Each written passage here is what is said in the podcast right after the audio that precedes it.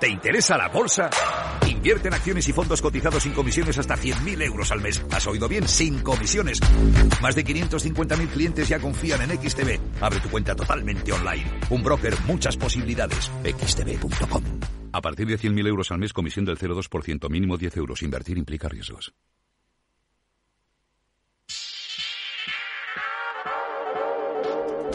Es el momento de despertar los mercados de Europa. Vamos a ver cómo viene el viernes 13, que según las pantallas de CMC Markets no trae volatilidad, esto no lo trae, tampoco una tendencia muy clara. Hay índices subiendo un poquito, otros bajando un poco, pero dentro de movimientos bastante acotados. De hecho, el futuro del Eurostock sube una décima, son seis puntos en 4.145, y el del IBEX, siete puntos que no llega ni a la décima siquiera, en 8.848 el futuro del mercado americano, después de que Wall Street se tranquilizara, entre comillas, con un dato de inflación que mostró esa leve moderación en las subidas, como el mercado esperaba, bueno, pues el futuro viene muy plano también, ¿eh? Tres puntos baja el SP, está justo en los 4.000 ahora mismo. En el lado asiático hemos visto la balanza comercial de China y ha mostrado los datos de caída de las exportaciones chinas de casi el 10% en diciembre y de importaciones caída del 7,5% que no han sido tan malos como temían algunos del mercado. Así que eh, tenemos eh, cerrando ya las bolsas de China con subidas. Ahora mismo la de Hong Kong del 1,3%, la de Shanghai del 1%. En negativo Tokio el 1,2 con el yen por cierto en máximos de 7 semanas contra el dólar. La debilidad del dólar es uno de los temas más llamativos de las últimas horas. Fíjense el euro donde se ha ido ahí arriba, 1,0840 ahora mismo. Y luego tenemos una subida de tipo de interés en Corea del Sur. 25 puntos básicos hasta el 3,5% y los analistas especulando porque no hay ningún comentario del Banco Central Surcoreano de la siguiente subida de tipos de interés. ¿No habrá más? ¿Se le habrá olvidado? ¿Qué pasará ahí? Bueno, Sandra Torrecillas, buenos días. Buenos días y vamos a añadir eh, referencias macro que ya tenemos y que son interesantes. Por ejemplo, en el Reino Unido la economía británica sorprende y sube el PIB en el mes de noviembre un 0,1%. Se estaban esperando descensos de dos décimas. Y mira qué interesante o qué curioso al menos porque mejora sobre todo el sector servicios y lo hace porque se ha consumido más en los pubs y en los restaurantes durante el Mundial de Fútbol de Qatar. Claro. el sector industrial, sin embargo, ha bajado y el de la construcción se ha mantenido plano. Y tenemos también datos de inflación en Francia. Baja la tasa interanual una décima. También eh, se frena el IPC eh, desde el 6,2 hasta el 5,9% en línea con lo que se estaba esperando. Y otro dato interesante, la inflación en Suecia 12,3% en el mes de diciembre. Es el nivel más alto en más de 30 años. Hmm. Pero tenemos muchas más referencias por delante. En unos minutitos, IPC de España, Alemania también va a dar a conocer el PIB anual, zona euro, producción industrial y en Estados Unidos, confianza de los consumidores de la Universidad de Michigan. Viene bien cargadito este viernes 13 de enero. Y es verdad, es que la ansiedad da mucho hambre. Saludamos a don Pablo García, director de Diva Consal ¿Qué tal, Pablo? ¿Cómo estás? Buenos días. Hola, buenos días, Luis Vicente. Bueno, ¿por dónde enfocamos lo que tenemos delante?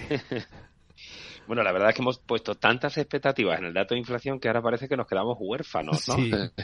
Eh, ha, sido extraordinario. Es decir, eh, yo creo que los mercados necesitan tomarse un respiro, pero para reconocer, yo siempre he comentado que cerrábamos el año pasado con, con un resultado excepcional y tengo que reconocer que desde el día 2 de enero que empezó el mercado, yo he empezado con el pie cambiado. He buscado compañías de calidad, he buscado compañías con visibilidad, con balances, con estimaciones de resultados, siendo cauteloso.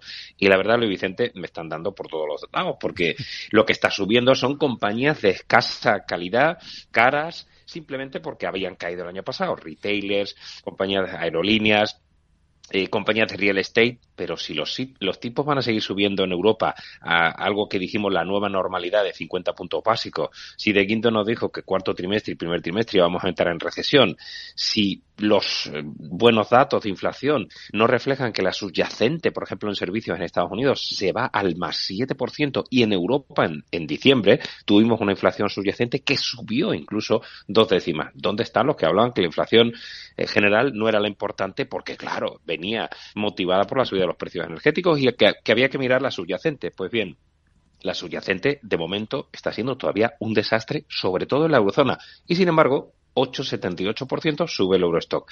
Así que, aunque estamos justificando, lo que estoy es enrabietado, porque no entiendo por qué Europa está teniendo este outperformance, porque estamos viendo que el inversor está comprando zacangas, por decirlo de alguna forma, cuando se nos viene una tormenta y estamos saliendo pues eh, sin paraguas y pensando que el panorama se va a aclarar pues por, por pues una especie de de arte de Billy que Yo sigo, sigo bastante eh, eh, sorprendido ¿no? por este inicio espectacular, hay que decirlo todo, del mercado, sobre todo el europeo. Pues sí. Enseguida, si te parece, comentamos los primeros movimientos que veamos ahora en cuanto abra el mercado. Pablo, quédate con nosotros, ¿de acuerdo? Muy bien. Bueno, en la escena y en nuestra mm, en nuestro radar, Sandra, tenemos a Vodafone. Sí, la operadora que podría eliminar eh, cientos de puestos de trabajo, la mayoría de ellos en la sede de Londres, eh, según el diario Financial Times. Recordamos que en noviembre ya anunció medidas de ahorro por valor de mil millones de euros. Y a ver qué tal le sienta a iDreams la entrada. De Bank of America, que se ha hecho con el 6,64% del capital. Esto sucede después de que en diciembre el fondo Ardian colocara entre inversores institucionales el 15,6% que tenía. Bueno, ¿y recomendaciones que pueden tener algún efecto ahora en la apertura? Pues tenemos eh, varias eh, para mm, Iberdrola, Deutsche Bank le sube el precio objetivo, también lo hace para Red Eléctrica, pero baja el de Enagas. Eh, y Vidrala, Citigroup eleva su precio objetivo y para Celnex, Barclays se lo eleva también. Bueno, pues todo esto, ¿alguien más de última hora o no? Pues tenemos, por ejemplo, a Taylor Wimpey, que es eh, una constructora de viviendas en el Reino Unido, que es la última que se añade a esa advertencia de que el mercado inmobiliario británico irá a peor. En Arquia Banca nuestros clientes son lo primero, por eso les ofrecemos soluciones de inversión personalizadas y adaptadas a su perfil de riesgo. Nuestro método, diseñamos una estrategia a largo plazo, combinando fondos consolidados y diversificados tras realizar un exhaustivo análisis de los mercados y las tendencias globales. Arquia Banca, cuidamos de su patrimonio como si fuese nuestro. Puede consultar los folletos informativos y los documentos con los datos fundamentales del inversor en los registros públicos oficiales de la CNMV, así como en www.arquia.es y oficinas de Arquia Banca. Hey, asistente, busca cómo proteger mis ahorros de la inflación. Hay aproximadamente 19 millones de resultados. ¿Quieres que los lea? Buf, mejor que no. Puedes seguir buscando entre millones de contenidos, pero un asesoramiento de calidad solo te lo dará un especialista. En Renta 4 te ofrecemos un servicio de asesoramiento gratuito siempre que lo necesites. Entra en r4.com y descubre cómo te podemos ayudar. Renta 4 Banco. ¿Quieres más?